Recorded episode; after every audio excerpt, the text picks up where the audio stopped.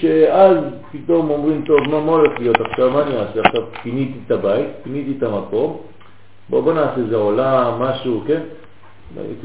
תהיו שניים בזה. אין דבר כזה. כמובן שאין סוף ברוך הוא כולל את הכל ויודע ואין לו זמן ואין לו מידה ויודע הכל לפני כבר. זאת אומרת, גם כשהיה האור ממלא כל המציאות, היה כבר העניין של הבריאה בתוך האור הזה, רק כשהיה שורש נעלם. הפשוט בתכלית הפשיטות, וזהו כבר פרדוקס שלמעלה מתבונתנו. למה? כי אנחנו לא מבינים איך בתוך האור האינסופי היה כבר רעיון לברוא סוף. כשאתה אומר לי שהוא צמצם את עצמו ואז הוא בורא את העולם, זה אני מבין. מבין, כן? אפשר לקבל. יש מקום פנוי ואז בוראים עולם. אבל כשאתה אומר לי שה... כי, כי מה זה עולם בעצם? תתנו לי מילה נרדפת למילה עולם. מקום. מקום וחיסרון. במיוחד חיסרון. נכון? כי הוא נעלם מאותו מקום, אז הוא חסר שם. אז תסבירו לי איך בתוך האינסוף, שהוא אור פשוט, היה כבר שורש חיסרון. זה, זה הפרדוקס האמיתי. אנחנו לא מבינים את זה. זה כאילו חז ושלום היה חיסרון אצלו התברך. אי אפשר לומר דבר כזה, נכון? זה פרדוקס בשבילנו. אלא שאנחנו צריכים להבין כמה שאנחנו נלמד את התורה הפנימית הזאת, שהאין סוף ברוך הוא, שהקדוש ברוך הוא הוא דבר והיפוכו באותו מקום. יכול להיות הכל, אין לו גבול אפילו לזה. זה חיסרון של קנת המתבונן. נכון, נכון. לכן, לכן, אבל זה הפרדוקס הזה מבחינתנו, כן, הוא קשה. זה פרדוקס. מבחינתו, עוד פעם, אנחנו אף פעם, אף פעם לא מדברים עליו בעצמותו. אנחנו מדברים על מה שמופיע אלינו, מהצד שלנו. חז ושלום לדבר מהבחינה שלו. זה אנחנו אין לנו אפשרות לעשות את זה. אנחנו מסתכלים מהבחינה של בן אדם ממטה למעלה, מה אנחנו רואים בזווית הראייה הזאת, לכן הלכה כבית הלל בעולם הזה. תמיד הלכה ממטה למעלה. קשה מאוד לעשות הלכה ממעלה למטה. למשל, אה, בחנוכה. בחנוכה בית שמאי זה ממעלה למטה. בית שמאי אומרים שאנחנו מדליקים אור אחד גדול בהתחלה, ואז אחרי זה אנחנו מורידים, מורידים, מורידים, מורידים. זה לא בחינה אנושית. אז בית הלל אומרים לו, בית שמאי, עם כל הכבוד, אנחנו לא אלוקים, אתה, אתה שמאי, אתה שומעים כבר בשם שלך שמאי. אתה אי אפשר. אתה מתחיל מכל האור, כי הקדוש ברוך הוא מתחיל מכל האור. ואתה יורד לאט לאט ומכשיר, אתה יורד לחושך, בדיוק כמו הקדוש ברוך הוא. אבל אנחנו בעולם שלנו, אנחנו לא מתחילים מהאור, אנחנו מתחילים מהחושך. ואז אנחנו מרבים אור, מוסיפים, מוסיף והולך. אז זה מחלוקת בית הלל ובית שמאי, זה זווית ראייה של המציאות. כן, אנחנו רואים את המציאות ממטה למעלה, בית שמאי רואה את המציאות ממעלה למטה. לכן לעתיד לבוא הלכה כבית שמאי, כי אז אנחנו כבר נראה את העולם בעיניים אלוקיות יותר. נתחיל בשורש ונגיע לתוצאה. בשורש הכל מתחיל מהחושך, כמו שכתוב בבראשית, ויהי ערב, זה חושך, ואחר כך ויהי בוקר, יום אחד. מתחילים מהחיסרון, מהחושך והולכים לאור. אבל יש מקום בעולם שזה הפוך, בית המקדש. בבית המקדש לא מתחילים מהחושך, יום ולילה עד חצות. זאת אומרת, הקורבנות הם הפוכים שם, הסדר הוא הפוך, הוא בדיוק סדר אלוקי. יום ולילה. הסדר האנושי זה קודם לילה ואחרי זה יום. אז כל מה ששווה ואמת בעולם הוא הפוך בבית המקדש. בבית המקדש מדליקים אש בשבת? כן. איך? מה זה המקום הכי קדוש שאתה מדליק אש בשבת? זה, אדוני, זה, זה עולם אחר, זה, זה מציאות אלוקית. אתה לא מבין מה הולך שם. זה הכל הפוך ממה שאתה רגיל בעולם הזה. אז בעולם הזה יש תנאים, יש דברים, אתה מתחיל ומרבה. שם אתה מתחיל מהריבוי והולך לכיוון החיסרון. אז אתם רואים שיש שני פנים באותו עולם, רק תלוי איפה אתה נמצא. אז זו השיטה שצריך להבין אותה תמיד, שאנחנו מסתכלים מזווית אחת, אבל המציאות אפשר לראות אותה מזווית אחרת. אם אני אומר לכם עכשיו לתאר לי את היד שלי, כולכם תתארו את מה שאתם רואים מהצד הזה, אבל אני רואה אותה מצד זה. זה אותה יד, אני לא משקר. אז תלוי איך אתה מסתכל על המציאות. יש שמסתכלים מהמציאות תמיד מהשורש לכיוון התוצאה, ולכן כל למשל בט"ו בשבט, ט"ו בשבט זה הלכה כבית הלל, כי צריך לחכות עד ט"ו בשבט, עד ט"ו בשבט, כדי להגיד שזה ראש השנה לאילן. אבל בית שמאי אומר לא, באחד בשבט, אני כבר בשורש רואה שזה ט"ו בשבט שלנו, ראש השנה לאילן. זה באחד בשבט בשבילי, למה? כי אני בית שמאי, אני שמימי, ואני רואה את הדברים כמו שהקדוש ברוך הוא רואה אותם, מהכל לכיוון החסר. אתה בית הלל רואה את החסר לכיוון הכל. אז אנחנו בני אדם הולכים בינתיים כבית הלל, כי יותר פשוט לנו ללכת ככה, כי העולם שלנו עדיין בחיסרון, אנחנו לא מבינים, אנחנו רואים תוצאות, ומהתוצאה אנחנו מנסים לעלות לשורש. אז יש שתי שיטות. אז הפרדוקס הזה הוא בגלל שאנחנו באמת מתבוננים מהצד שלנו.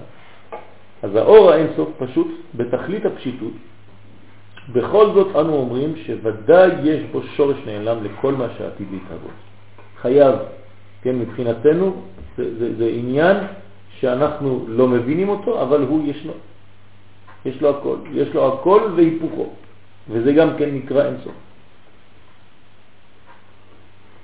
אותו שורש נעלם נקרא בלשון הקבלה ספירות גנוזות, רלה שערים של אותיות.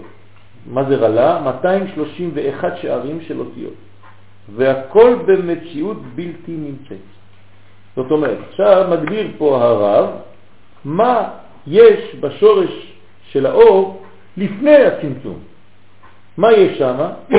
יש שורש של ספירות גנוזות. זאת אומרת, כל מה שעתיד לצאת בביטוי בחוץ, זה הספירות, זה כל השערים, זה כל האותיות, כן, כל בריאת העולם. זה כבר גנוז אצלו באור אינסוף. זאת אומרת, יש לו לשון הקודש באינסוף, למרות שזה אותיות, ואותיות זה גבול ומידה. אז איך יש מידה וגבול וספירה ומספרים ו... כן, זה הכל מצומצם. איך יש דבר כזה באינסוף? אז זה הכל שמה במציאות של אין סוף, אבל בשורש. זה מה שנקרא בשורש, זאת אומרת גנוז, גנוז, גנוז, גנוז במחשבה פנימית שאנחנו לא מבינים אותה. אבל יש הכל. למה 231? כן, כי 231 שערים של אותיות זה כל הקומבינציות האפשריות בלשון הקודש.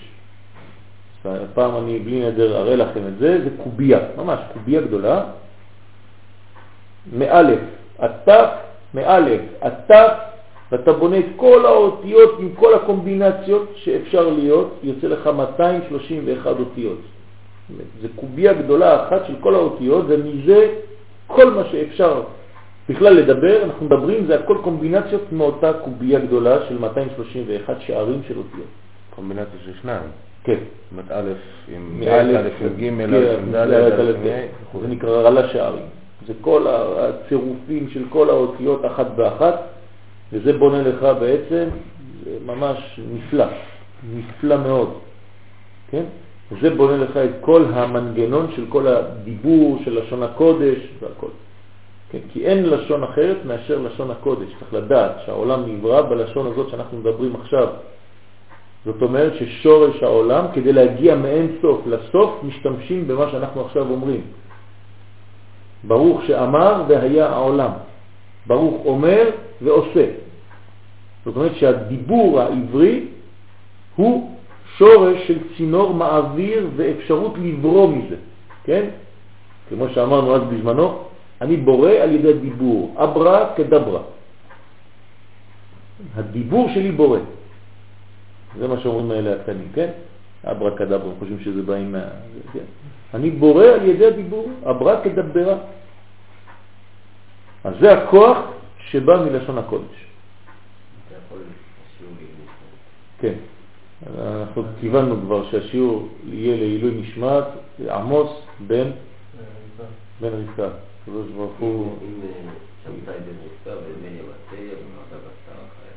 אה, הקדוש ברוך הוא יעלה נשמתם למקומות עליונים מאוד וגנוזים מאוד, ותהיה נשמתם צרורה בצרור החיים, אמן. אמן.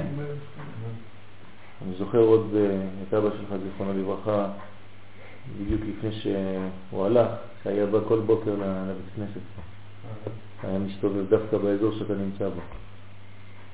ממש היה פה כל בוקר, עדיין לא היה אף אחד פה מכם בכפר. אה, כשהגענו ככה לארץ, אז הוא, בזמנים האחרונים, שאחרי זה כבר לא, לא ראינו, אז הוא היה מסתובב שם, מתפלל שם, בא לשם ונשאר באזור הזה שם. ממש. נו, בעזרת השם שאתה נותן לו נחת רוח, על ידי שאתה בא ולומד, שם בשמיים אומרים לו, הנה, הבן שלך ממשיך, ברוך השם. אז המציאות הבלתי נמצאת, הכל נמצא באור אינסוף, אבל במציאות בלתי נמצאת. אתם מבינים? זה דיבורים שאנחנו, כן, אומרים הדבר והיפוכו, מציאות בלתי נמצאת. כן, זה עוד פעם, זה, זה, זה ככה, כן? מציאות בלתי נמצאת, רק אצלו אפשר דבר כזה. הוא הוא וכאילו לא. דבר והיפוכו, מציאות שאתה לא רואה. למשל, בלשון הקודש, יש מציאות בלתי נמצאת, כן, האות א', האות א' היא בלתי נמצאת. אתה לא אומר א', אנחנו אומרים א' כדי לבטא שלוש אותיות כבר. כשאמרנו א', אמרנו א', ל' ופ'. א'. כן, אבל אם תיקח את הא' לבד, את האות, יש לה ביטוי? שום דבר. אתה אפילו לא פתחת את הפה, כבר אמרת א'. זאת אומרת, אתה כל רגע אומר א', בלי להגיד. אז תגידו לי איזה שפה בעולם יש לה אות שהיא בלתי נשמעת ובלתי נמצאת. וזה מתחיל, האלף בית מתחיל ממנה. אין דבר כזה, רק אצלנו. כן? זאת אומרת שיש כוח בתורה להיות ולא להיות. המציאות שלנו האמיתית מתחילה במלחמה, בבית, בבית יש כבר חיכוך בין שתי השפתיים. כן? אבל א', איפה היא? פתחת את הפה כבר אמרת א'. אז אנחנו מתחילים את האלף ב' באות שהיא לא נמצאת, באות שהיא לא אות. כשאתה מתחיל להסביר את זה ככה בעברית לאנשים, זה פלא פלאות. כי אי אפשר לדבר בכלל. האלף היא אלופו של עולם, היא אחד. אבל לא אחד ליד שניים, שלוש. כן, אלף זה גם אלף בעברית, נכון? זה המספר הכי גדול בתורה. בתורה אין יותר מספר גדול מאלף. אחרי זה זה רק ריבועים, זה אלף, אלפי, אלפים, זה ריבי רבבות. ריבי רבבות זאת אומרת הרבה. אבל אין מספר יותר גדול מאלף בתורה. כן, לאלף דור, אמרת הכל כבר. אז האלף נקראת אלף. זאת אומרת, היא גם אחד לכאורה, והיא הסוף, היא אלף. היא כוללת את הכל. כדי לכלול את הכל, אתה לא יכול לתפוס מקום בעצם, אתה בלתי נראה. אתה לפני הכל, אתה שורש הכל. כשאתה שורש הכל, אז אתה כולל את הכל. אבל השורש הזה הוא לא מתבטא בכלל, אין לו ביטוי, כן? הוא מתבטא בבית. האלף מתבטא בבית, בראשית, ברא אלוהים. אבל השורש זה אנוכי השם אלוהיך, באשר את הדיברות, א'. כן? אז הכוח הזה צריך להבין שזה כוח של הבורא. מציאות בלתי נמצאת. יש מצבים כאלה, יש דברים כאלה, שאתה מתחיל מדבר שהוא לא. הנה א' ב'. הכל נמצא באור אינסוף, אבל במציאות בלתי נמצאת. נמצא, לא נמצא. ולכן צודק לומר שהאור הראשון הוא פשוט בתכלית הפשיטות, היות שהוא נמצא, לא נמצא. אפשר לדבר על נקודות שאם לא כן, מה זאת בכלל הנקודה האמצעית? אז יש לך נקודה, אבל היא לא נמצאת, תיזהר. מה זה דבר לא נמצא? נמצא לא נמצא, לא יודע מה זה אומר, כן? אבל זה שורש האלוקות. זה אפשרות דבר והיפוכו, אם אתה לא מבין את זה, אתה לא יכול לתפוס. כן? תמיד אחד מהרבנים שלי היה אומר לי, הקדוש ברוך הוא נמצא בגנב, והוא נמצא באיש שנגנב ורודף אחרי הגנב, הוא בשניהם. כן, אז זה דבר והיפוכו. כן, הגנב גנב, והקדוש ברוך הוא גם איתו, כי אם לא הוא היה מת, הוא לא יכול לרוץ בכלל, נכון? הוא גונב עם הכוח האלוקי שנמצא בו, משתמש לזה לרעה. יש לו כוח אלוקי והוא הולך לגנוב, וגם מתפלל לפני זה כדי שלא יתפסו אותו. כן, אז הוא מתפלל, האלוהים איתו. שם תעשה טובה שלא יתפסו אותי, אני אחלק איתך חצי חצי. והוא רץ, והוא בעל הבית, שהוא ראה את הגנב, הוא רץ אחריו, ובשניהם נמצא הקדוש ברוך. כן? זה כוח שאנחנו לא מבינים. דבר והיפוך. אתה כאן ולא כאן. אתה נמצא ולא נמצא. מי שהכי הכי הכי מתקרב למדרגה הזאת בחיים שלו, הוא מתקרב לאלוקות. משה רבנו, והאיש משה ענב מאוד מכל האדם אשר על פני האדמה. זאת אומרת, הוא פה ולא פה. אותו דבר. משה לא תופס מקום. למרות זאת הוא פה. משה רבנו, מלך. אבל אתה מנסה לתפוס מי זה משה, הוא לא פה. ענב מאוד מכל האדם אשר על פני האדמה. איך אדם כזה כל כך מציאותי, כל כך כאן, הוא לא כאן. זה הכוח של משה. גם הקבורה שלו נעלמה עד היום הזה, ולא ידע איש את מקום קבורתו עד היום הזה. למה? הוא, זה, זה, זה הכוח הזה. הוא איש ואלוהים. איש האלוהים קוראים לו. איך אפשר דבר כזה? אתם מבינים? חציו כתוב במשנה, במדרש, חציו התחתון איש, חציו העליון אלוהים. מה זה? חצי בן אדם, בן אדם שלם, אי אפשר להבין. כן, דבר והיפוכו. כמה שיותר אתה מתקרב, כמובן זה בן אדם, כמה שאתה מתקרב לאלוקות, אתה הופך להיות אחד כזה. שאתה פרדוקס אחד גדול. דרך אגב, כל החיים שלנו, השורש החיים זה פרדוקס אחד גדול. מי שמחזיר לנו את, את, את הקדושה של החיים זה הפרה האדומה, נכון? אפר הפרה האדומה. שזה רק זה מרפא, כן? מהמחלה הזאת שנקראת מוות. כי, כי לפני הנפילה של חטא אדם הראשון, היה רק חיים. כשאדם הראשון חוטא, המוות מופיע לעולם בפעם הראשונה. אין מוות בעולם לפני זה. לא קיים המושג הזה. רק ביום החולך ממנו מות תמות. אז הוא אוכל, כן? ויורד למדרגה שיש בה מיטה, יש מוות. מי מחזיר את זה למצב הקודם? אפר פרה אדומה. ותסתכל איך זה עובד שם, הפרה אדומה, אותו דבר. פרדוקס. כן? זה, זה נקרא פרה אדומה, פרדוקס. היא עושה לך מהטמאים טהורים, ומי שמתעסק באפר שלה הופך להיות טמא הוא. אז הכל הפוך. היא מטהרת את כל הטמאים, לא טהרה של מקווה. כי מקווה לא מטהר אותך מטומאת מת, הוא מטהר אותך מכל הטומאות סוף חוץ מטומאת מת. אבל טומאת מת צריך אפר פרה אדומה. ואפר פרה אדומה מצד אחד מטמא הטהורים, מצד שני מטהר הטמאים. מי ייתן טהור מטמא? כן, אז זה קשה מאוד להבין את המושג הזה, זה נקרא פרה אדומה. ולכן מהבוסם הכי גדול, כי גן עדן זה בוסם, זה ריחות, זה צדקות, אתה מגיע לסירחון הכי גדול, שזה המוות. כמה שהקדושה עליונה יותר בחיות, כמה שהריח הנודף מהמת הוא מסריח יותר, רחמנא ליצלן.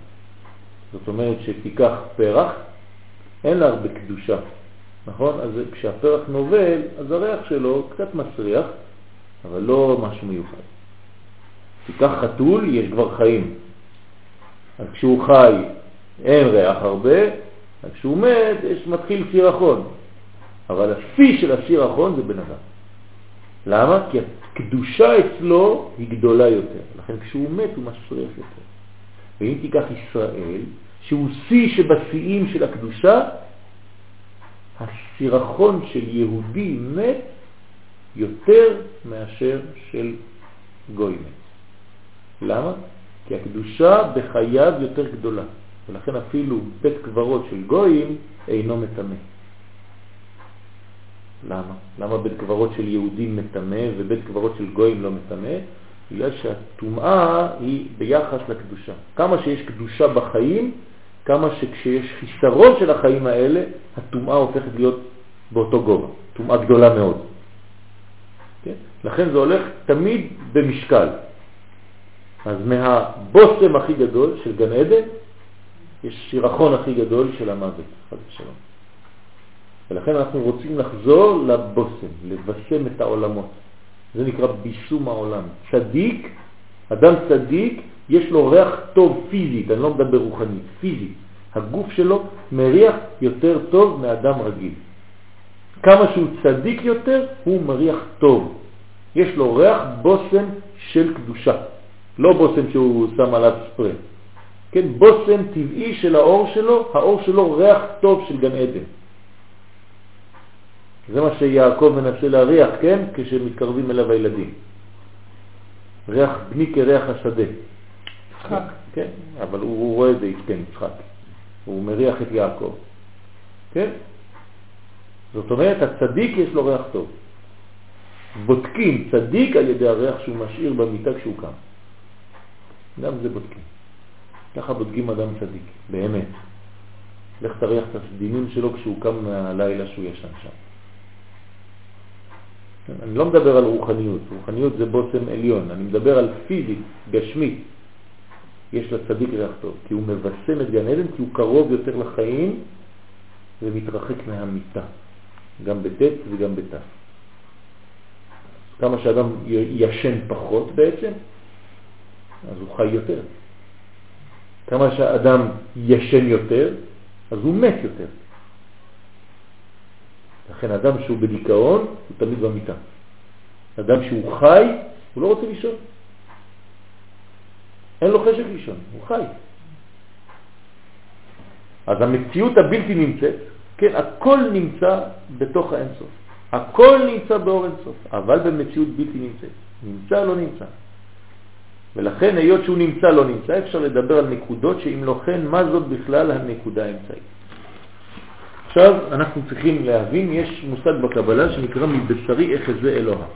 זאת אומרת שכל מה שמדברים איתנו, אני מסתכל על המציאות שלי כאדם, מהבשר שלי, ואני יכול לראות, להבין, להקיש על המונחים הרוחניים.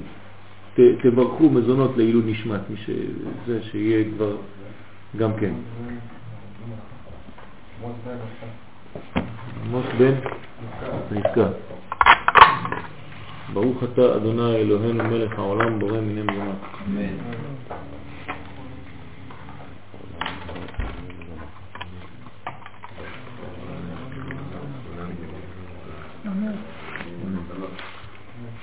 כשאמרתי מבשרי חזה אלוקה, אז אמרתי, חשבתי מיד צריך לעשות פעולה של בשר, של אכילה גשמית, ומזה גם כן, לכן עושים סעודה תמיד.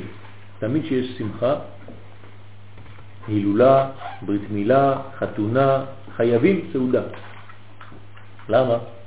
כי זה מלשון סעד. סעד בעזרה להעלות את כל הקודש שהיה בעצם פורח באוויר, לתת לו מקום לחול עליו. כן? זה נקרא חול. המושג חול זה חלות של קודש. הקודש חל בחול. ימות החול, שישה ימים, יש להם חלות של השבת עליהם. כן? אותו דבר באוכל.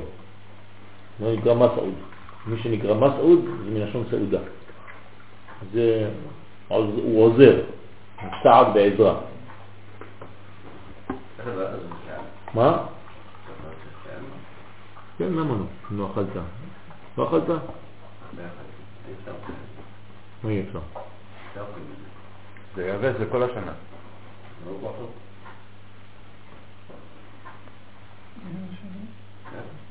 עמוס בן רבקה.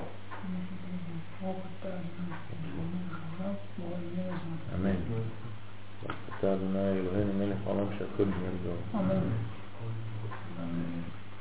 אמן. אמן. You. יודע, אני אספר לך גם עוד משהו על אבא שלך, זיכרונו לברכה. אני כל החיים שלי חלמתי להיות רועה צאן. והוא, היה לו כבשים שם.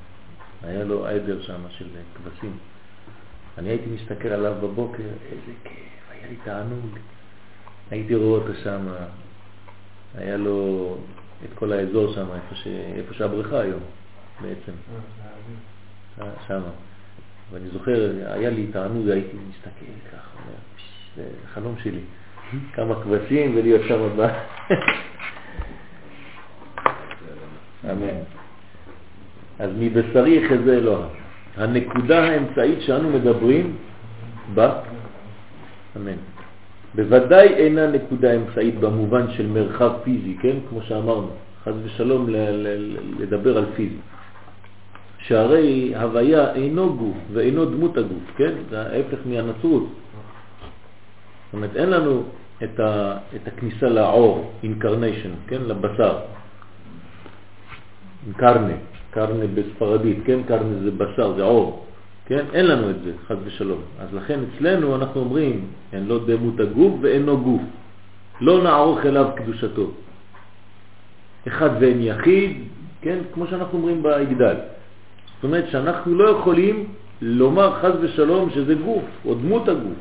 יש אנשים שמבוגרים גם, חושבים שהקדוש ברוך הוא זה גוף, זה איזה זקן יושב על איזה כיסא שם בשמיים. כן, יש להם דמויות כאלה, חז ושלום. אסור לדבר עם ילדים על הקדוש ברוך הוא, שחז ושלום לא ימשילו את זה, יחשבו שזה האדם יושב או משהו כזה.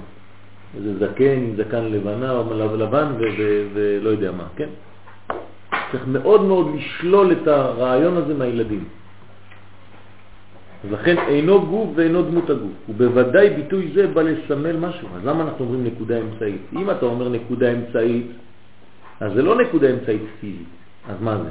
צריך להבין, באור אינסוף אמור להיות שורש נעלם של כל מה שעתיד להתגלות בנפש האדם, כמו שאמרנו, נכון? מה למד נפש האדם? למה הוא מתמקד עכשיו על נפש האדם? כי כל עיקר הבריאה זה בשביל האדם. לפני שהאדם מופיע, אפילו לא סופרים בכלל, אין, לא אכפת לנו משום דבר. כשהאדם הראשון נברא, אנחנו אומרים זה היום תחילת מעשיך, כן? שזה בעצם יום ראשון. יום ראשון, למה יום ראשון? זה כבר יום שישי. כן? למה אנחנו אומרים היום הרת עולם בראש השנה? זה לא נכון. לכאורה זה לא נכון, זה כבר כן, זה לפני, זה בכ"ה באלול. דרך אגב, הרד זה הריון, זה לא לידת עולם, אנחנו לא אומרים לידת עולם, אבל אנחנו לא חשוב, כן? לא רוצה עכשיו להיכנס. אנחנו סתם אומרים מילים, אנחנו לא שומעים מה אנחנו אומרים. כי, כי ההיריון של העולם הוא אז, התולדה, הלידה של העולם זה בפסח. אז לכן יש מחלוקת מתי נברא העולם, האם בתשרה או בניסן. באיזה מובן העולם הוא פג? כן? אה? באיזה מובן העולם?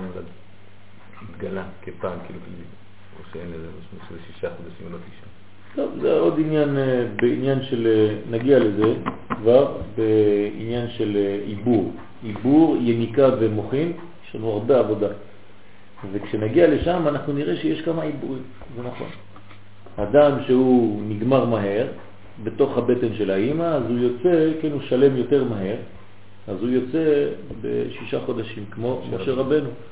משה רבנו לא נשאר תשעה חודשים בבטן, יצא בשש, כן? ולכן ותצפנהו שלושה ירחים. אימא שלו החביאה אותו שלושה חודשים כדי שיראה כמו תינוק רגיל. כי אם לא היו יודעים שהוא הגואל של עם ישראל. כן, נולד כבר שלם. מה הוא, ותראו אותו כי טוב הוא, כשנתמלא החדר אורה, כל הבית מתמלא אור. זה תיקון העולם, כן? מהחושך פתאום אתה רואה אור. אחד נולד, הנה הוא התיקון של כולם. אז זה תלוי בעיבור, כן? אז יש עיבור של אפילו 12 חודש, אתה יודע? אז אתה עוד מעט נראה את זה. יש עיבורים של 12 חודש. שנה מעוברת. כן, שנה. לא, אבל גם בזה, בלידה, שם שואל, כן, האריזל מביא עניינים של מה זה העיבורים האלה, איך יכול להיות, אז הוא משתלם שם בפנים יותר. בתוך הבטן, בתוך המציאות הרוחנית יותר. אז צריך להבין, באור אינסוף אמור להיות שורש נעלם של כל מה שעתיד להתגלות בנפש האדם, שהוא תכלית הבריאה. אז לכן הוא אומר בנפש האדם, כי זה העיקר שלנו. לכן אנחנו אומרים היום הרת עולם על האדם עצמו. כי כשהאדם הראשון נברא, זהו, הגענו לתכלית. עכשיו משם אפשר להתחיל לעבוד. לפני זה לא מעניין אותנו. אז לכן נתגלות בנפש האדם, שהוא תכלית הבריאה. ולכן נתבונן בנפש וננסה לעלות דרכה אל שורשה הנעלם. כן, צריך להבין שהאדם הוא, מפה אנחנו יכולים לעלות לשורש הנעלם. יש דץ חם בעולם הזה, דומם, צומח, חי ומדבר. האלוקות מתגלה בארבעתם. יש אלוקות בדומם. האלוקות שבדומם, אי אפשר לראות אותה, קשה לראות אותה. אתה רואה, הכל עומד פה שנים, לא זז. אבל יש אלוקות בפנים. האלוקות היא מתגלה בצורה מאוד, כן, עמומה. אבל אחר כך יש צומח. בצומח אתה רואה קצת תנועה, מחפשים שמש. הצמחים מתחילים לזוז קצת, יש כבר חיבורים ביניהם. זה לא יוליד שולחן אחר, נכון? אף פעם לא ראינו שולחן מוליד שולחן. אבל צמח, כן, מצמח יש כן, עף לך משהו לשם, יש אה, קרבה, יש זיווג, מוציא לך אותו דבר עם אותן תכונות, צמח חדש שיש לו את התכונות של האבא והאימא. כן? יש לך תמר זכר, תמר נקבה. התמר הזכר הוא אחד ויש 70 תמרים נקבות מסביב. בדרך כלל ככה זה, זה, זה עובד. ואז אתה צריך להבין איפה הזכר, איפה הנקבה שם. בדרך כלל לא רואים אותם, לא מבחינים, אבל מי שיודע, יודע. ואז יש לך פה עניין של תנוחה ותנועות. יש לך כל מיני צורות של ביטוי כבר. אז האלוקות שם מתגלה קצת יותר. אחרי זה עולים לחי, אתה רואה את החיות, זה ממש זז. חיות וזה, אתה רואה שיש נפש, נפש חיה.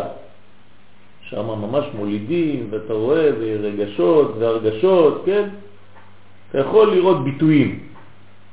צער בעלי חיים, יש כבר עניין של חיות. אז שם האלוקות מתגלה יותר. אחרי זה יש מדרגה שהיא אדם, שם האלוקות מתגלה הרבה יותר. כן? זה השיא. אבל יש עוד יותר גדול, זה ישראל. זו מדרגה חמישית, בישראל האלוקות מתגלה יותר. זאת אומרת שאנחנו יש לנו תכונה של נביאים. נברנו כדי להיות נביאים. אנחנו, יש לנו תכונה של נביאים. מי שעובד קשה בתורה, הוא בעזרת השם מגיע למדרגה של נביא. בשביל זה לומדים תורה, רק כדי להיות נביאים. אנחנו צריכים לאחל, לייחל לנו, שאנחנו רוצים להיות נביאים, אנחנו נהיה נביאים, נגיע למדרגה של נבואה, בעזרת השם. כן, זה עם ישראל צריך להיות נביא, כי אנחנו נביאים בשורש. נברנו עם תכונה כזאת שמגלה אלוקות בעם. אין עם אחר כזה. אצל העמים האחרים, העם זה אוסף של אנשים.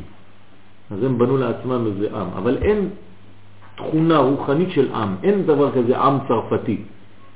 אין דבר כזה. אתה תיקח אותו, תשים אותו באמריקה, הוא יהפך אמריקאי. אין לו, אין לו עם. אנחנו עם ישראל, זה מיוחד. זה נברנו עם תכונה שנקראת עם. וזה הכוח שלנו. והעם הזה הוא עם נביא. עם שמסוגל לגלות קודש בעולם הזה. מיוחד מאוד רק לעם ישראל.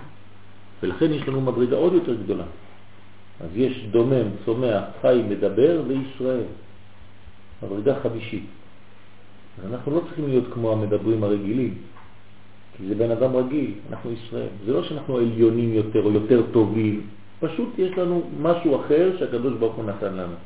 לא נקרא טוב או לא טוב, השני הוא לא טוב, הוא יותר נמוך ממני, לא, אני לא מתעסק בזה. יש לי פשוט עבודה מיוחדת. הקדוש ברוך הוא ברא אותי עם תכונה כזאת שאני צריך לגלות קודש בעולם. אז זה צריך דרך האדם לעלות לשורש הנעלם. מושגים, נקודה אמצעית, עשר ספירות, קו אמצעי, ראשו כתם פז. עשרת כוחות הנפש הם עשר הספירות העליונות מקטר ועד מלכות. זה נקרא כוחות של הנפש. מהקטר עד המלכות, ויש בהם רטס. מה זה רטס? ראש, תוך וסוף. ראש זאת אומרת שורש, תוך זה אמצע הבניין, וסוף זה הרגליים. אז תסתכלו על הבניין של הספירות, זה ממש גוף אדם. קטר זה הראש, אתם יכולים ממש להכניס את הקטר בתוך עיגול כמו הגולגולת והראש של האדם, עם העיניים והכל. חוכמה ובינה זה בתוך אותו מוח, רק פה זה קצת נפתח, אז זה מוח ימין ומוח שמאל. אחרי זה אתה מצטמצם ומגיע לזרועות.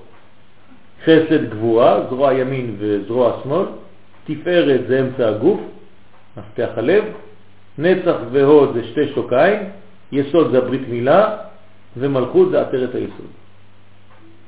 זאת אומרת שיש לנו כאן דמות של אדם. מה מיוחד בספירות כפי שהן מצוירות כאן? שיש ג' קווים. אתה יכול למתוח קו ימני, בקו הימני יהיה חוכמה, חסד ונצח, אתם רואים? בקו השמאלי יהיה בינה, גבורה והוד, ובקו האמצעי יהיה קטר, תפארת, יסוד, מלכות. כן? יש דעת גם באמצע, כן? בין אה, חוכמה ובינה אפשר להוסיף דעת בקו מקווקו, שזה בעצם ספירה מחברת בין חוכמה ובינה, שזה שורש כל התחתונים. אז אני אצייר לכם את זה פה, חדש, כתר, חוכמה, בינה, דעת, חסד, גבורה, תפארת, נצח, הוד, יסוד, מלכות. הנה, ציירתם לכם את הספירות. יש לנו קו ימני, קו שמאלי וקו אמצעי. זה הבניין שנקרא אדם. כשאנחנו אומרים דמות אדם בקבלה, אנחנו לא סתם מדברים על בן אדם, אנחנו מדברים על זה. זאת אומרת על ג' קווים. למה ג' קווים זה כל כך חשוב? כי תמיד כשנדבר על אדם, אנחנו נדבר על תיקון. אדם בא לתקן. וכשהוא בא לעולם הזה הוא נקרא תינוק, תינוק זה אותיות תיקון. כן? כל תינוק שבא לעולם הוא בא לתקן. איך הוא בא לתקן? בגלל שיש לו ג' קווים. הוא צריך להתקדם כמו איזה משולש. כן? האדם מתקדם משולש בעולם הזה. לכן גם הזמן שלו הוא זמן משולש. יש לנו שלושה רגלים. זאת אומרת, השנה שלו היא שנה משולשת. הכל בניין משולש. מי שיבוא לתקן במציאות הוא חייב להיות שלישי. משה רבנו הוא הבן השלישי אחרי אהרון ומרים, הוא בא שלישי, משה. התורה ניתנה לנו בחודש השלישי.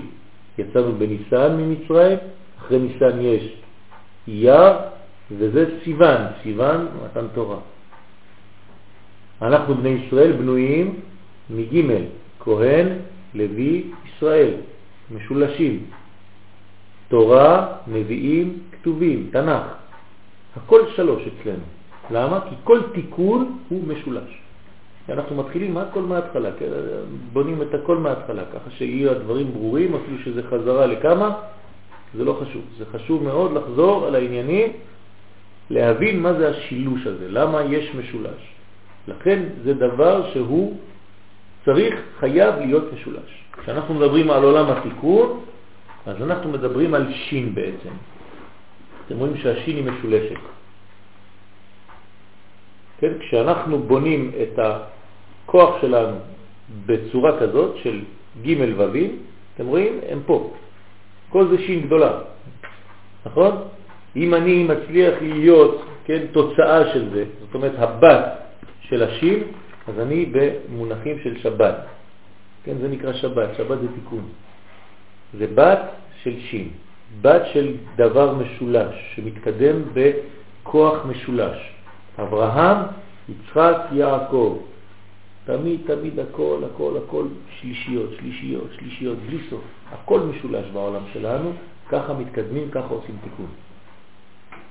בסדר? התיבה של נוח, שלוש קומות. מה אכפת לי אם יש לה ארבע קומות? לא, אתה אומר שלוש קומות, תיזהר, זה תיקון, אדוני. זה מה שמציל אותך ממבול.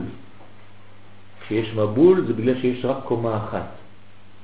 כולם קומה אחת. מי שלמד קצת חשמל יודע שאם אתה עושה את המערכת החשמל בחוט אחד, קו אחד, אם יש אחת מהנורות שמתפוצצות, כל הרשת הלכה לאיבוד, נכון? אי אפשר. אז עושים את זה במקביל, וזה בונה בעצם מערכת שאם אחד לא בסדר, השני בא ומאזן. לכן הגוף שלנו בנוי מג' קווים. אתם רואים, אני בונה את עצמי עכשיו, אני מצייר שין. הנה, אני שין. כן?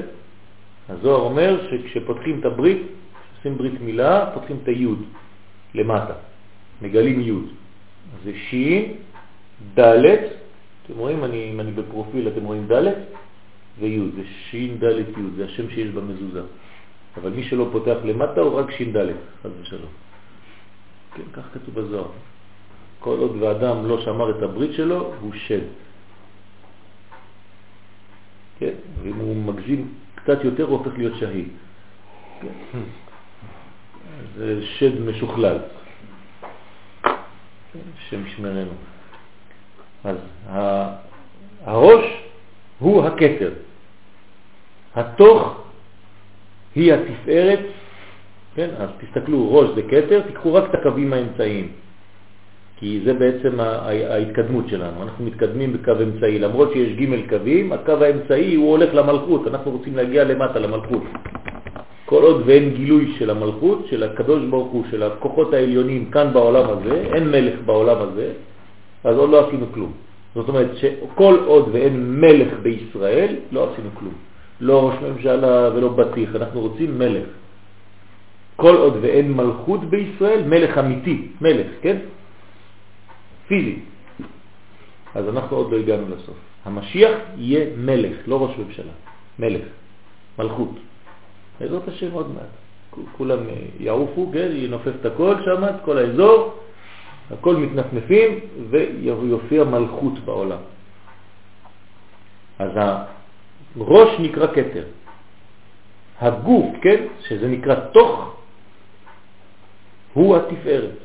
והסוף זה המלכות. כל עוד ולא הגעת לסוף, יש לך רק ראש ותוך. אז עוד לא הגעת. אתה צריך להגיע עד למלכות. המלכות זה הביטוי הסופי המעשי של כל המציאות הזאת. ראשי תיבות, קטם. זאת אומרת, כתר, תפארת, מלכות. והסימן הוא ראשו קטם פז.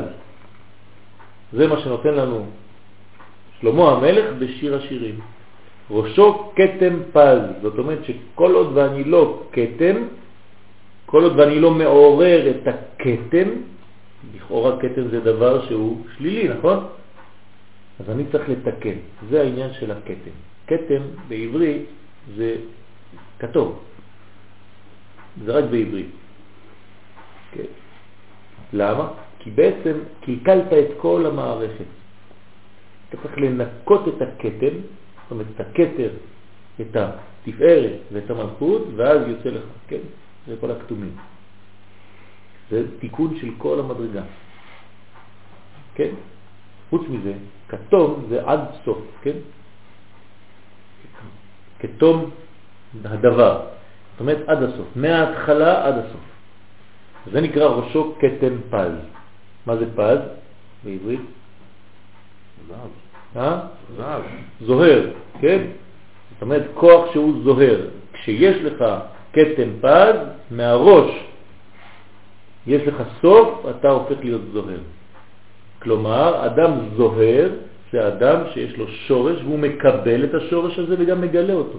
דהיינו, נביא. זאת אומרת, נביא, אפשר להגיד על נביא, ראשו קטן פז, כי הוא מגלה בפה שלו, בחיים שלו, את הכתר, את העליון. הוא מדבר אלוקיות. הוא כבר לא הוא מדבר, אלא הקדוש ברוך הוא מדבר דרך גרונו. משה רבנו. ראשו כתמפז, קבוצותיו טלטלים, שחורות ועורר, כל זה קודים. זה לא איזה בניין, כן, עמודה ועמודי שש, כן, אתה רואה, מתאר לך איזה גבר, כן. זה אחלה גבר, כן. צריך להבין מה זה אומר, כל הדברים האלה. עיניו כיונים על אפיקי מים, רוחצות בחלב, יושבות על מלון, לחייו כערוגות הבושם. כל זה קודים אלוהיים מאוד פנימיים. מי שלומד שיר השירים צריך להבין שכל מילה זה קודש קודשים. אז פה, הנה, רמז קטן על כתם. ראשו כתם פז, תדעו לכם שזה כל הקומה. על פי פשט, כתם הוא כתר. אבל אצלנו הכתם כולל כתר, תפארת ומלכות. זאת אומרת הכל, כל הקומה. אנחנו קופצים עיגולים ויושר. מתקדמים מהר, זה בדפים הראשונים יש כל המושגים, לאחר מכן אנחנו לאט לאט נכנסים. בציור הספירות ישנה בחינה אחת שהמלכות היא באמצע, עיגולים. אתם זוכרים? בשיעור הראשון ציירנו עיגולים, עיגול בתוך עיגול, עיגול בתוך עיגול, עיגול בתוך עיגול, עד הנקודה האמצעית. מסביב לעיגולים האור אין סוף מתפשט, ממשיך להיות. והעיגול הזה זה חלל. בתוך העיגול הזה נכנס האור ומתחיל להתגלות, להתגלות בצמצום, כן? ככה. אין סוף, האור אין סוף מסביב, ונכנס אור ומתעגל. נכנס עוד קצת ומתעגל, נכנס עוד קצת ומתעגל עד נקודה אמצעית. בסדר? מה? כן, לא חשוב, עכשיו לא, לא ציירתי את הכל בדיוק, כן, שלב אחרי שלב. אז ישנה בחינה אחת שהמלכות היא באמצע העיגולים. הנה המלכות, המלכות היא באמצע כל העיגולים. זה ציור אחד אפשרי. כאשר אני מצייר עשרה עיגולים, אחד בתוך השני, העיגול הפנימי מכולם הוא המלכות. זאת אומרת, הביטוי האחרון המציאותי הוא הנקודה האמצעית של הכל. תשימו לב, אם אני שם את המלכות, שהיא בעצם התכלית שלי, פה באמצע, זאת אומרת שהיא באותו מרחק מכל הצדדים, כי אין צדדים בעיגול. זאת אומרת שאנחנו חוזר על הנקודה האמצעית שלי. הרעיון המרכזי שלי זה להגיע לפה. זה היה הצמצום. זאת אומרת, כל עוד ואין לי רעיון מרכזי, אני לא יכול לדבר על זה. זה הדבר התכלית, זה הדבר המלכותי. שם מתגלה כל הכוח.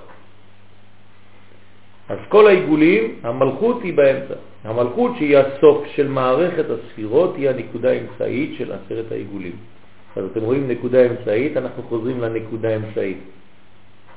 כלומר, אני מתרגם לכם את זה במילים פשוטות, כשהקדוש ברוך הוא ברא את העולם, כשאין סוף ברוך הוא ברא את העולם, על מה הוא חשב? על גילוי המלכות, על גילוי מלכותו.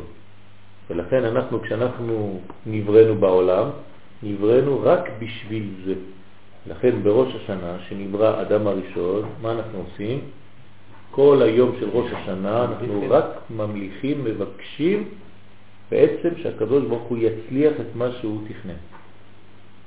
לא שאנחנו דואגים שהוא יפספס משהו, אלא אנחנו רוצים, כן, להיות שותפים לתהליך הזה של גילוי מלכותו. כמה שאני יותר מגלה מלכותו בעולם, כי אני לומד תורה, כי אני, מנסה לחיות כמו יהודי כשר, כי אני מנסה לאכול כמו יהודי, לשתות כמו יהודי, לדבר כמו יהודי ולא כמו גוי, להתייחס לחברים שלי כמו בן אדם שנקרא עם ישראל. אז כמה שאני עושה פעולות יהודיות, כן, קדושות, כמה שאני יותר מגלה מלכותו בעולם. ואז הוא עובר דרכי. הוא אומר, תראה, זה, זה, זה, שם אני רואה אותו, הוא גר בכפר אדומים, תיתנו לו עזרה זה, כן? שולח מלאכים לפניו, למה? אומר, זה הבן אדם הזה, הוא עושה את מה שאני רוצה. הוא הצינור שלי בעולם. אז יאללה, בוא נשתמש בו. הוא עושה את העבודה כמו שצריך. אז מזרימים דרכו, כן, מקדמים אותו בעבודה. אז הוא מקבל דרגות. מה זה מקבל דרגות ברוחניות? מגלים לו דברים. פתאום הוא מגלה דברים. פתאום הוא מתחיל והוא עולה, עולה, עולה. אחרי זה הוא יושב ליד מלא אנשים והוא מרגיש כל מה שאחד חושב. הוא לא יגלה את זה, כי, כי הוא לא רוצה לפספס גם את הדברים, כן, שנותנים למתנה, אבל הוא מתחיל לגלות קודש. הוא יודע מה אדם חושב לפני שהוא מדבר. הוא יודע מה זה, כמו האריזל, האריזל יושב, הוא לא מדבר עם דני. הוא שואל את דני שם למעלה, את השורש של דני, שואל אותו שאלה, והשורש שם עונה לו. והוא בכלל לא מתייחס אליו, הוא כבר יודע שהוא אמר כן. זאת אומרת, אם אני רוצה רק לעשות טסט, ואני אבקש עכשיו מדני של פה, נו, אתה מסכים? אז לפני שהוא יגיד לי כן, אני אגיד לו כן. אני אומר, איך אתה יודע? אמרתי, דיברתי כבר עם בענישה.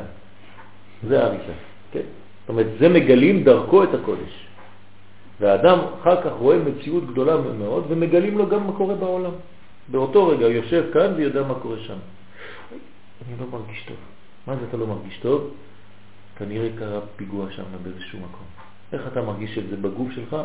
לא יודע, הפכתי להיות כל כך, כן, רגיש, כן, כל כך עדין בקדושה, שאני מרגיש כל תזוזה שיש בעולם. ואז לפעמים אתה לא מרגיש טוב, ואתה לא יודע למה, ופתאום מגלים לך שהיה פיגוע.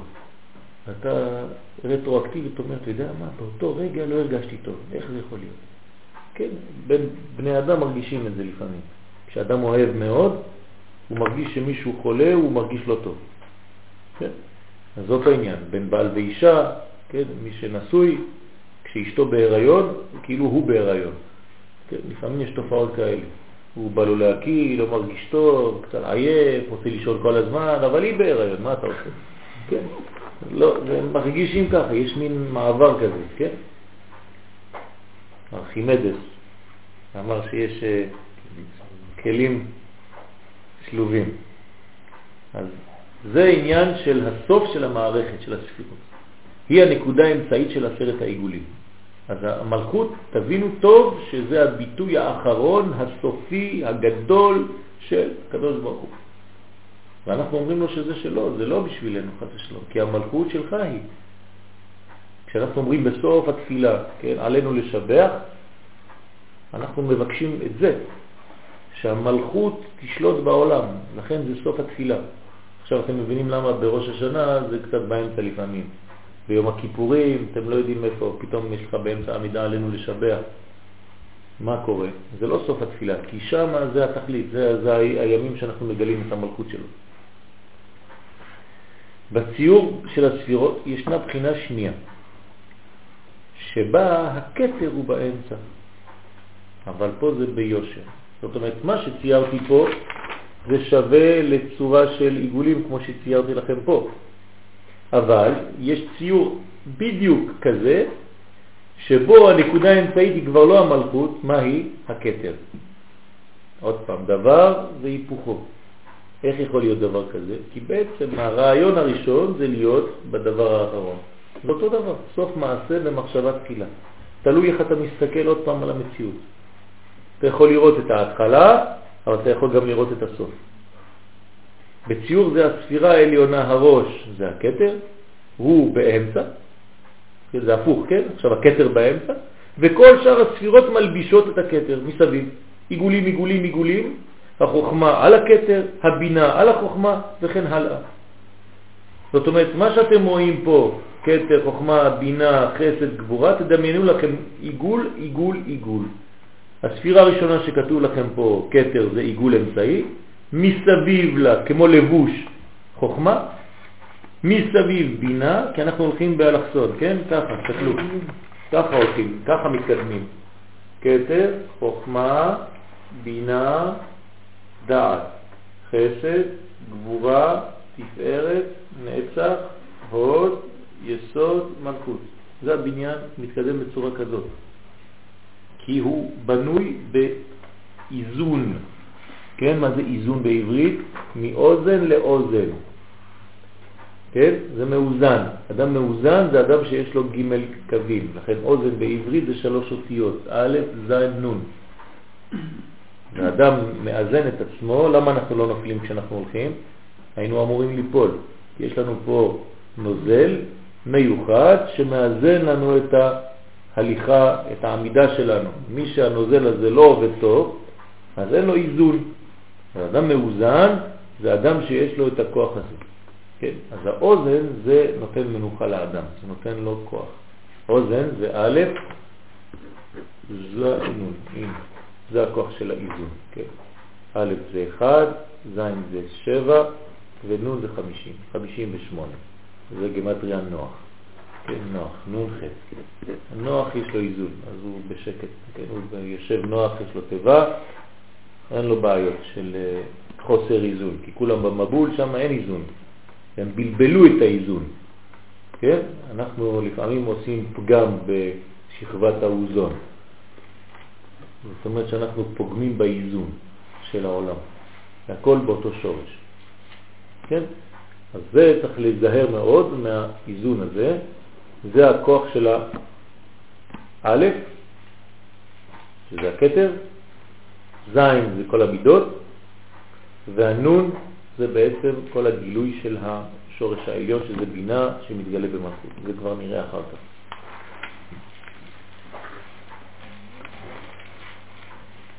הלאה. מתקדמים, אנחנו בדף 6. קו אמצעי. כן, אנחנו ראינו את הקו האמצעי שהוא חשוב מאוד. אם תיקחו את ראשי תיבות, כל הקו האמצעי פה זה כמו כדתיים, כמו הדתיים. כן? דתיים הם באמצע. זאת אומרת שהדתי צריך להיות תמיד באמצע, כמו הדתיים. כתר, דעת, תפארת, יסוד, מלכות. כן? זה הדת. קו האמצעי, כאשר אנו מתבוננים בכל ציור של מערכת הספירות, כמו בציור שלפנינו, האמצע, התוך, הוא התפארת. נכון? הנה הוא פה, זה התפארת. בלועזית קוראים לזה תרפי, תרפיה. זאת אומרת בריאות. אתה הולך לאיזה תרפיסט, כן? זה תפארת, לא, המציאו כלום, שום דבר, כן? זה פה איזון, מי שמאוזן הוא בריא. מי שלא מאוזן לא בריא. מה זה לא להיות מאוזן? יש לך משהו יותר ממשהו אחר. אין איזון בין הכוחות. כן, יש לך נוזל כזה שצריך להיות באיזון עם נוזל אחר, פה יש לך קצת יותר, פה יש לך קצת פחות. כל הרפואה זה לנסות להחזיר את המאזן בתוך הגוף כדי שתוכל ללכת, כן, ישר כמו שצריך. בסוד אדם, א', ד', מ'. אם לא, אתה מוריד את האלף, שזה האיזון, לכן האלף היא בעצם גם כן ג' קווים. שימו לב, האלף זה אלכסון, יש פה איזון. אתם רואים? זה כוח מאזן. כן, יש לו כוח חזק מאוד. הוא עומד חזק, יציב, זה כל הכוח של הבניין זה האלף. זה סוד עצום פה, אני לא נכנס עכשיו, אבל בלי זה האדם הוא דם.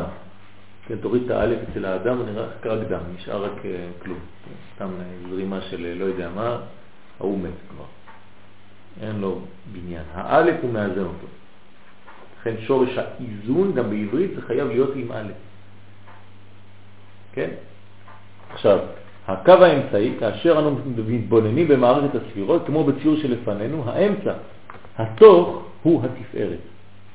בהמשך הלימוד נחבר יחד את מערכת העיגולים ומערכת היושר, זאת אומרת, גם כשהמלכות באמצע וגם כשהכתר באמצע, כן, שתי המערכות ההפכיות האלה, אנחנו נחבר ביניהם, כי זה הכוח של היהדות, לחבר בין ההפכים.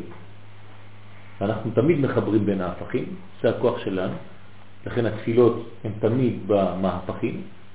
כשאני עובר מלילה ליום זה שחרית, כשאני עובר מיום ללילה זה ערבית, וכשאני עובר מהזמן שהשמש עולה לזמן שהיא מתחילה לרדת, זה מנחה. אז איפה אנחנו מתפללים בעצם? רק בפרדוקס, תמיד. בנקודות הפרדוקס של היום אנחנו מתפללים. זה עם ישראל. וכתוב בקבלה שצריך להיזהר מאוד לא להיות למשל בשירותים חוץ מן הכבוד בזמנים האלה. זאת אומרת, אל תהיה בשירותים כשהלילה עובר ליום, אל תהיה בשירותים כשהיום עובר ללילה, כי הפרדוקס שלך יורד למדרגה נמוכה, חבל. אל תפספס את זה, וגם תנסה לא לישון כשהזמנים האלה עוברים. זאת אל תישן כשהלילה הופך ליום, ואל תישן כשהיום עובר ללילה, ואל תישן כשהשמש היא מהעלייה מתחילה לרדת. כי אתה מרדים את הכוח של המזל שמחבר בין העולמות. ואנחנו, יש לנו כוח חיבור בין העולמות.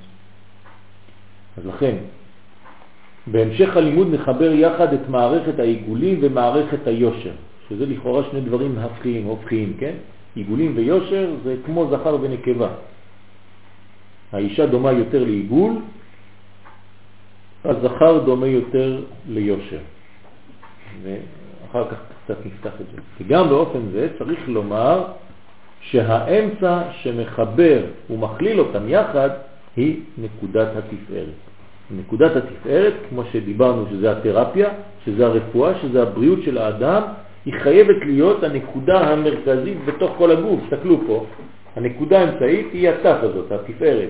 זה כמו שמש. משם יש קווים שיוצאים לכל הכיוונים. כן, היא המחברת, היא המאזנת. בגוף שלנו זה פה. זה הנקודה שלנו. כשהנקודה שלנו הזאת היא בריאה, היא חזקה, אז האדם הוא יציב. כשהנקודה הזאת היא חלשה, הבניין הזה חז ושלום מתרופף, הולך לאיבוד. גם בתורת לוחמה, כן, כשאדם הוא עומד, אז כשהוא מתקדם למשל כדי לתת איזה, איזה או אגרוף או בעיטה, אז שום דבר מהגוף שלו לא מתקדם, רק זה. זה מה שמתקדם לפני הכל. עם זה הוא הולך קדימה, כן? זה הכוח הראשון, כן? האמת שזה כוח שבא מפה, אבל עם זה הוא מתקדם. ועם זה הוא, אופ, נכנס. אז כל הכוח נמצא כאן אצל האדם. זה התפארת שלו. אז זה בעצם כמו שמש. קוראים לזה שמש דרך אגב גם כן. בהתבוננות שלנו, במעמד הספירות, זיהינו שלוש ספירות שכולן נמצאות בקו האמצעי. אתם זוכרים, נכון? בציור שלפנינו. שלוש נקודות שלכל אחת צד אמצעי המיוחד לה.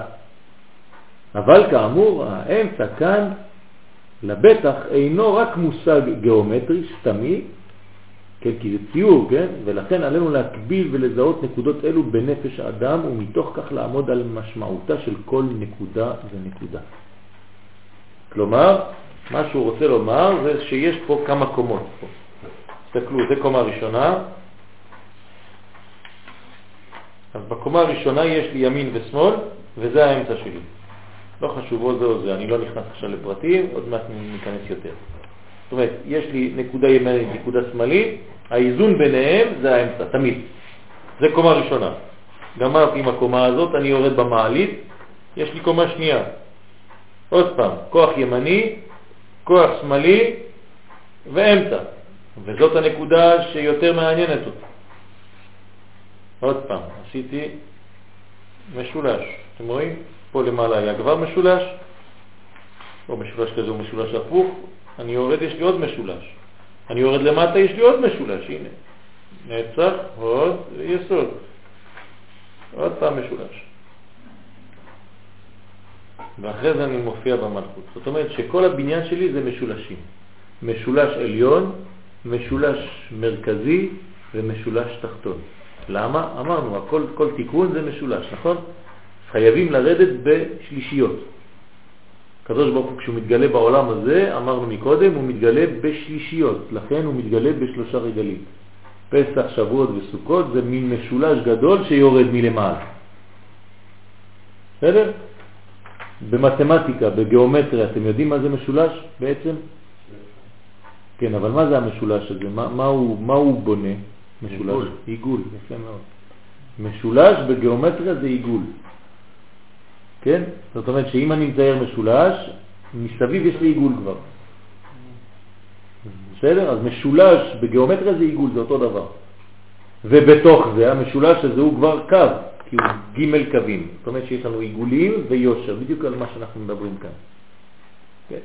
פעם נתתי שיעור על, על, על קבלה ומתמטיקה. לאנשים שהם היו מתמק... מתמטיקאים גדולים מאוד. כן? הם השתגעו מהכוח שיש בקבלה ביחס למתמטיקה. וכל הדברים שהם מחפשים ומוצאים היום כבר כתובים בקבלה, בצורה, בצורה גנוזה, כן? אבל מי שלא קורא את זה, אז הוא לא מבין מה קורה. כן, זה אותו דבר. זה אותו דבר, כי זה העניין של הקו. כן, הקו הוא